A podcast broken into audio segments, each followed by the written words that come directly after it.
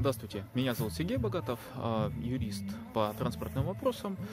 Сегодня давайте разберем неожиданный а, достаточно момент. Э, на самом деле я очень люблю ту практику, которая у нас возникает, те дела неожиданные порой, которые а, бывают. И сегодня разберем ситуацию, когда за обратный рейс а, платить все-таки необходимо. Ситуация выглядит следующим образом.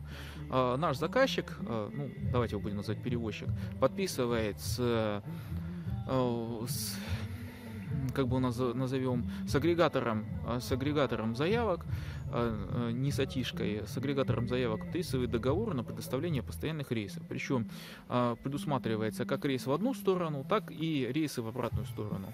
Но в ходе исполнения уже этой заявки выясняется, что обратных рейсов по факту нет. Ну нет там грузов из этого региона по обратному адресу. А, но, а, тем не менее, момент в чем? Момент в том, что в этом плане перевозчик а, подсуетился и сделал все это очень правильно. Он предусмотрел обязанность по тому, чтобы была оплата в один адрес, были заявки в обратный адрес и были штрафы за непредоставление этих самых рейсов. То есть, если нет рейса, то плати штраф. А, и это тот самый случай, когда если нет обратной загрузки, то за загрузку надо платить.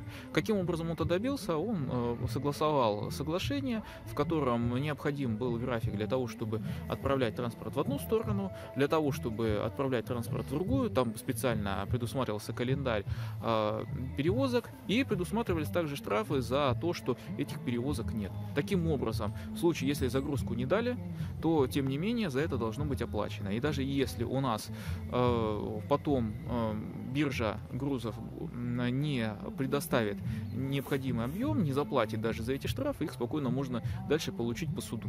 Здесь ситуация именно такая. И э, именно так это и решается.